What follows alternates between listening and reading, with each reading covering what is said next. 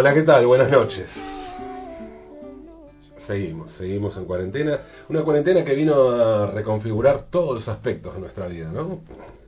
Cada segundo de nuestra cotidianeidad eh, está siendo vivido en un modo distinto al que solíamos vivirlo.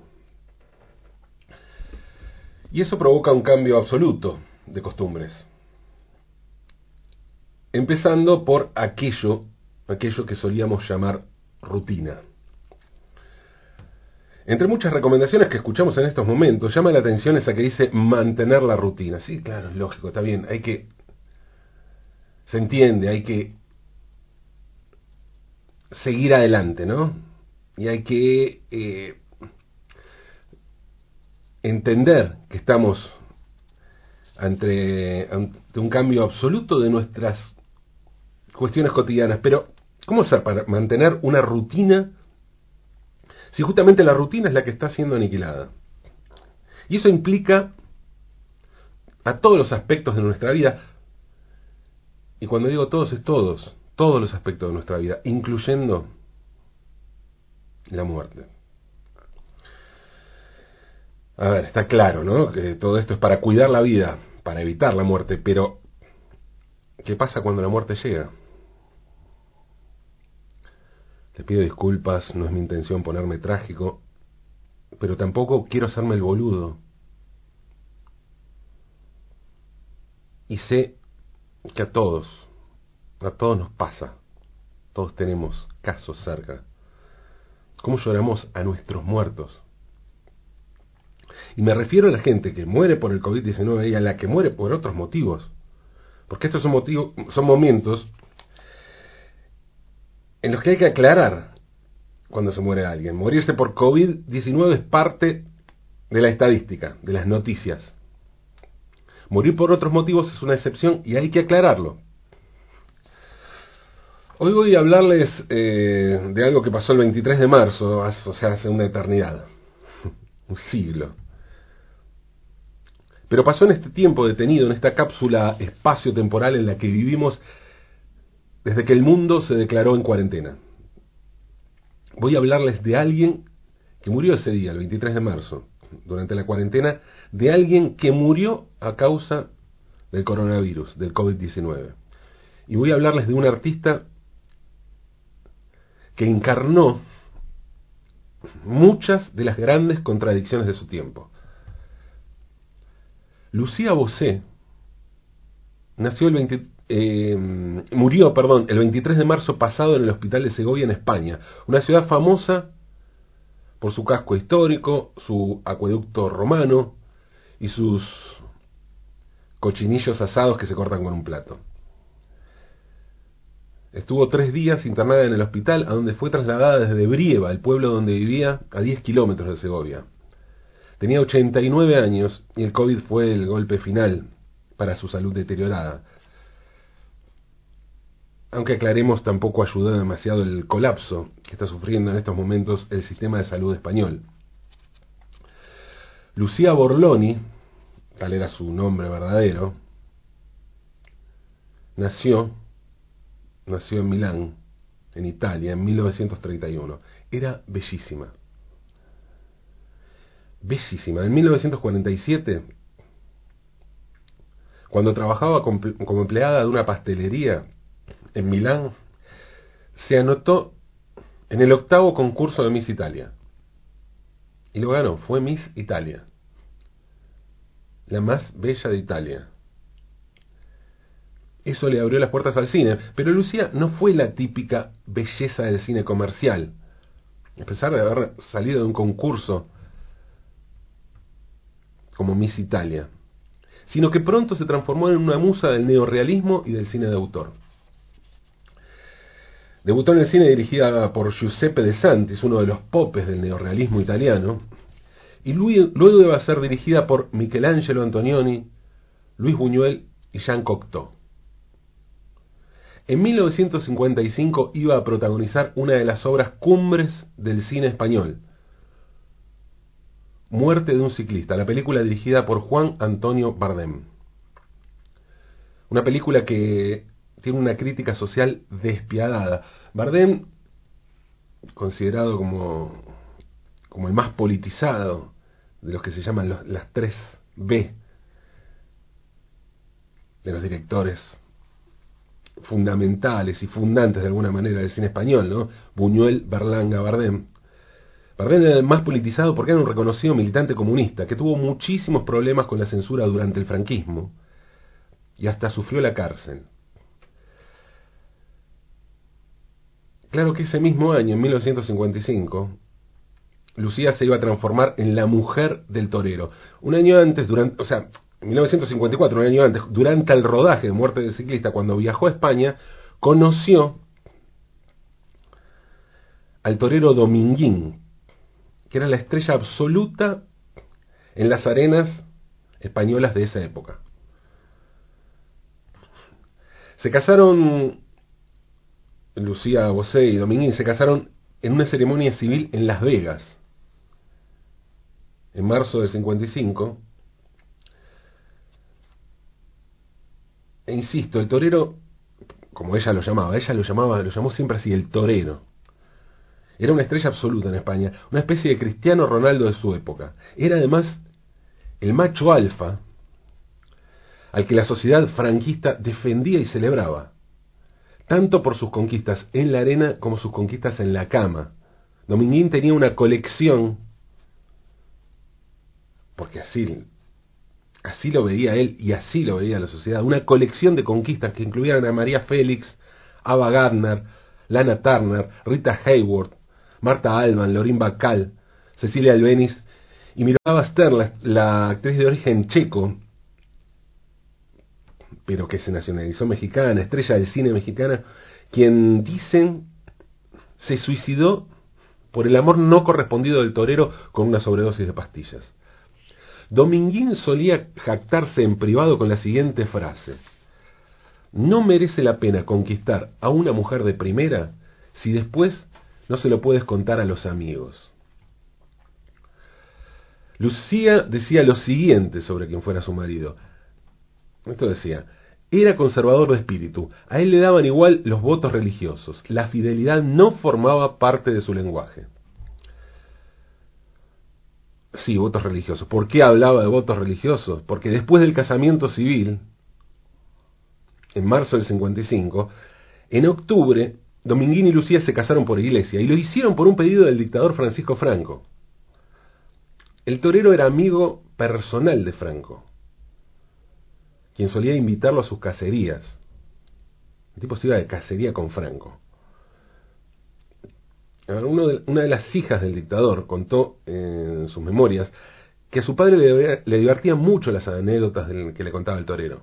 Y que Dominguín era uno de los pocos que le hablaba de igual a, igual a Franco y no tenía problemas en bromear, en bromear con él. Jodía con Franco, algo que claro, nadie se animaba.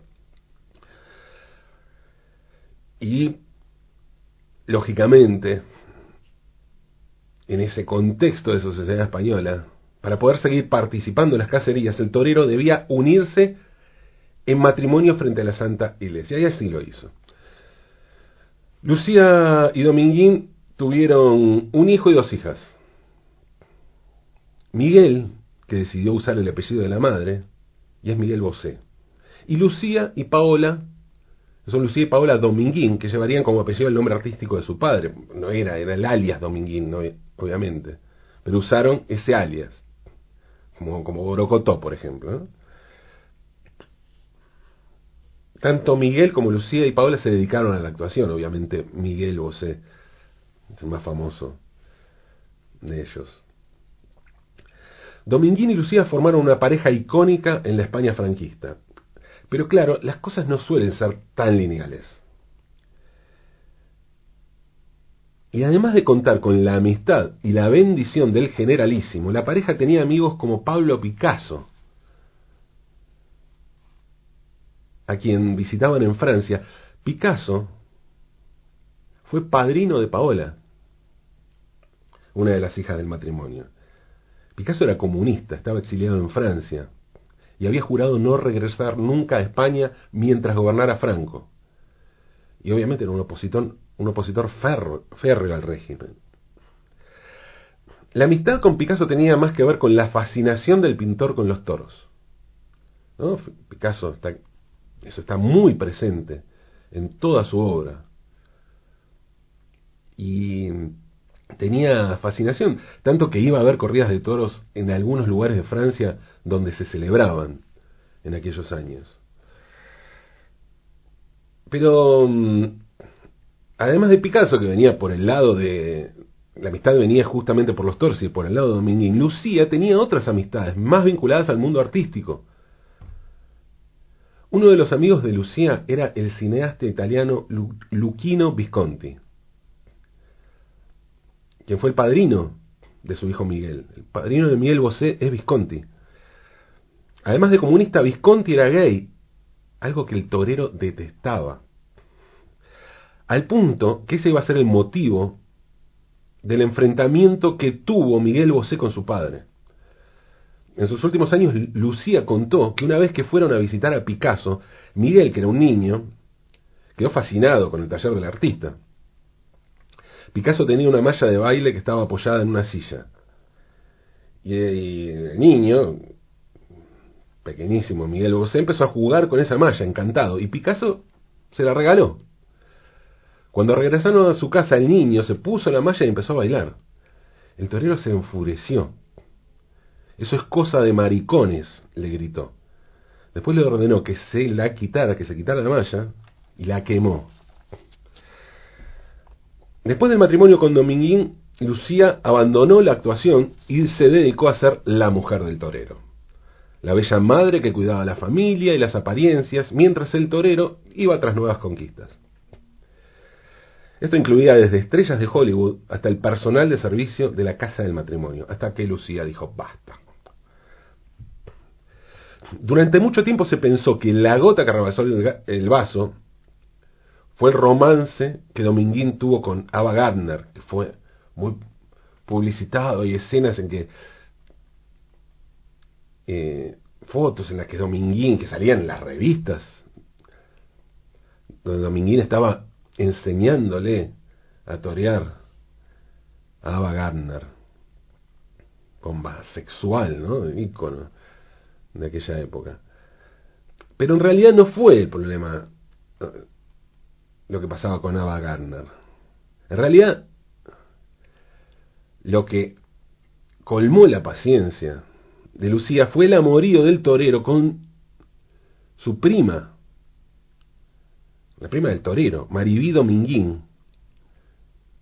Esto fue lo que terminó de enfurecer a la actriz italiana, que dijo textualmente, muchos años después, por supuesto, me cansé de los cuernos, porque era la mujer más cornuda de España. Lucía Bosé le planteó entonces a Dominguín la separación, porque en la España eh, eh, franquista obviamente no existía el divorcio. Imagínense, pleno franquismo, un Estado consagrado a la Iglesia Católica.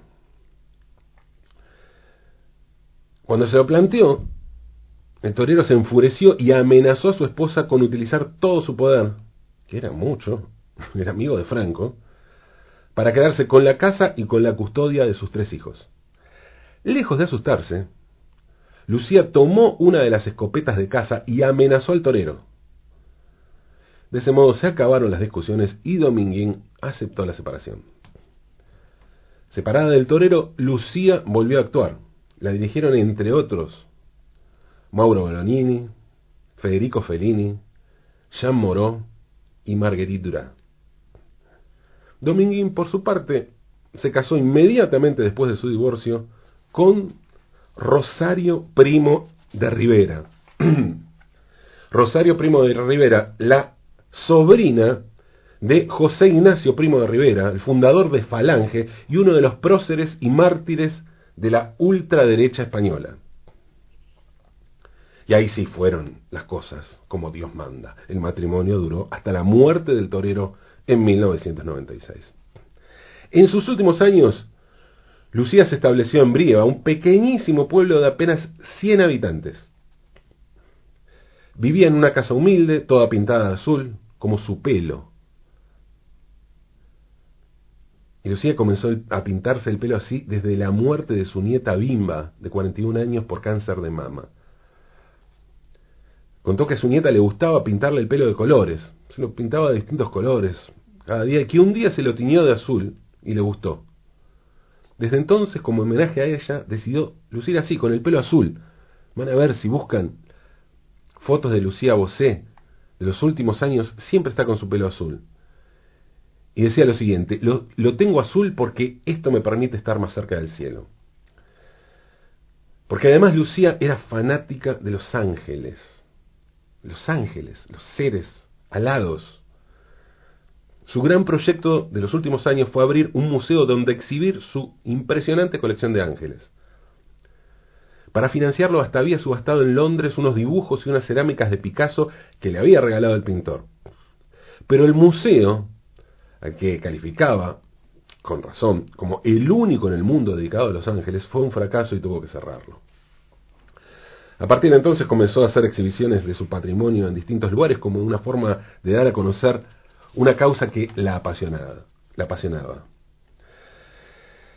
Lucía Bosé vivió en una época de dictadura, de mujeres como conquistas y de toreros machos alfa. Una época en la que un padre condenaba a su hijo por maricón y era incapaz de vislumbrar la belleza infinita de una escena conmovedora como la de su hijo, Miguel Bosé, cantando travestido Un año de amor en la película Tacones Lejanos de Pedro Almodóvar. Y murió en una época en la que la muerte es en soledad. Sí, suena triste, porque es triste, tristísimo. Pero, paradójicamente, ella amaba la soledad. Por eso lo dejó todo y se refugió en su casa, en ese pueblo minúsculo, en su casa azul, con sus ángeles, en algo muy parecido a un retiro espiritual para el fin de sus días. No hubo velatorio para sus restos, que fueron incinerados. Pero aclaremos que ese final no es muy distinto al que ella había imaginado. Así lo había expresado poco tiempo antes, cuando dijo, el día que me muera, no quiero que me lloren, no quiero tristeza ni llanto, no quiero tanatorio. La mujer que se plantó frente al torero machista, como había empezado a llamarlo hacía algunos años, se anticipó también a lo que sería la muerte, a lo que significaría la muerte y a cómo se daría la muerte cuando le llegara el momento. Un momento de desolación y soledad, un momento en el que nadie podía estar allí para tomar su mano, para escuchar sus últimas palabras. Sí, sí, insisto, es triste, lo sé, disculpen la tristeza. Y permítanme decir que no son buenos tiempos para la vida, pero tampoco lo son para la muerte. Y otra vez, pido disculpas por esto que parece pesimismo, pero aunque no lo crean, no, nada que ver. Parece pesimismo, pero no. Se trata simplemente de pensar este momento. Pensar hasta dónde nuestras vidas han sido alteradas. Hasta dónde aquello que llamábamos cotidianeidad no existe más. Ni en la vida ni en la muerte. Sí, la muerte que no es otra cosa que una contingencia de esta vida. Después de todo, esta alteración de la cotidianeidad tiene un objetivo supremo, que es evitar la muerte. Cuidar la vida por sobre todas las cosas, de eso se trata. Y para cuidar la vida es indispensable, por más que parezca obvio, es indispensable seguir con vida. Si no pensamos en eso, no podremos pensar cómo seguir. y hay que seguir. Es indispensable seguir. No queda otra. Sigamos entonces, aunque es de noche.